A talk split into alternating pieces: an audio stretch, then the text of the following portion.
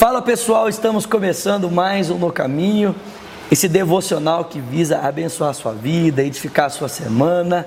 Né? Nós estamos aí no meio da semana, talvez a sua segunda-feira já tenha começado meio turbulenta, né? Está no meio da semana, você ainda está meio triste.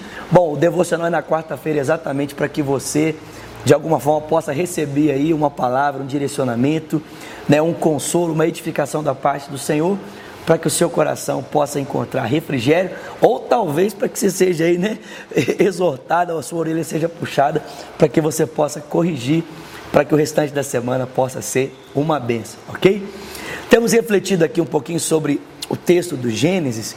Eu queria convidar você a voltar lá para o texto Algo muito interessante que nós podemos perceber aqui, no capítulo 2 do texto do Gênesis, é quando Deus ele olha para o homem, e o texto diz que o homem olha para a criação, ele busca né, uma companheira, uma auxiliar que lhe seja idôneo, mas o texto diz que ele não encontra. Né? O texto diz que ele fica olhando à sua volta, mas ele não encontra alguém, uma, uma companhia ali no restante dos animais que possa lhe corresponder.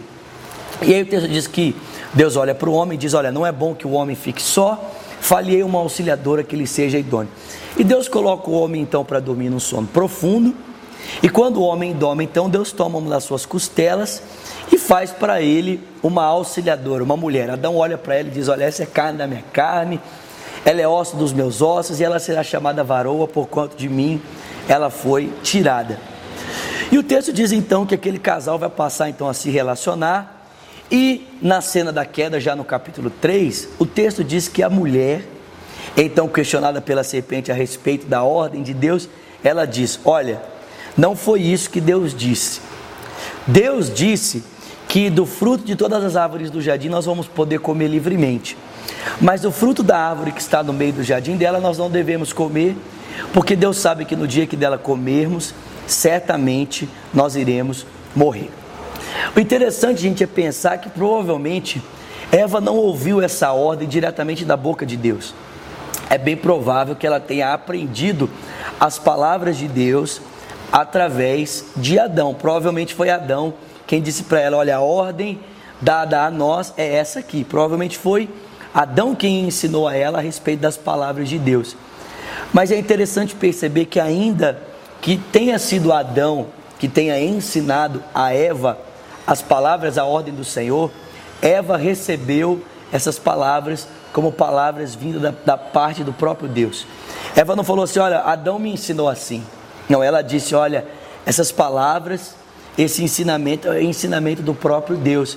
Ainda que Adão tenha sido o mediador daquelas palavras, Eva recebeu aquelas palavras como palavras do próprio Deus.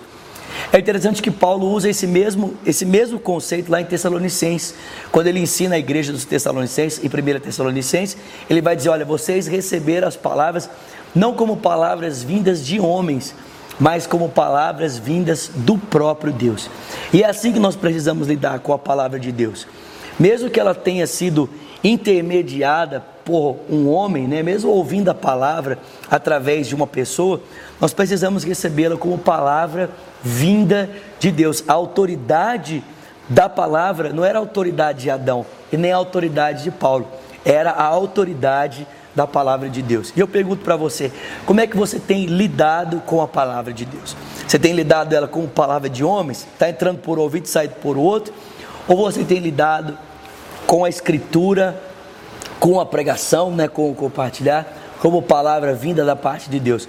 Eu não estou dizendo com isso que você não pode questionar, que você não pode interpretar, não é isso. Paulo diz que os bereanos eram mais nobres que os de Tessalônica, por quê? Porque eles conferiam a Escritura. Você pode conferir, você deve conferir, mas a gente precisa lembrar que, ainda que a palavra seja intermediada por homens, ela é palavra de Deus, não é palavra de homens, ela é palavra vinda da parte do próprio Deus. Ok? Deixo com você as nossas redes sociais, vão aparecer aí na sua telinha e também o nosso telefone para contato 31 99407 6034. Ok? Que Deus te abençoe e até o nosso próximo encontro aqui mais uma vez no caminho. Até lá.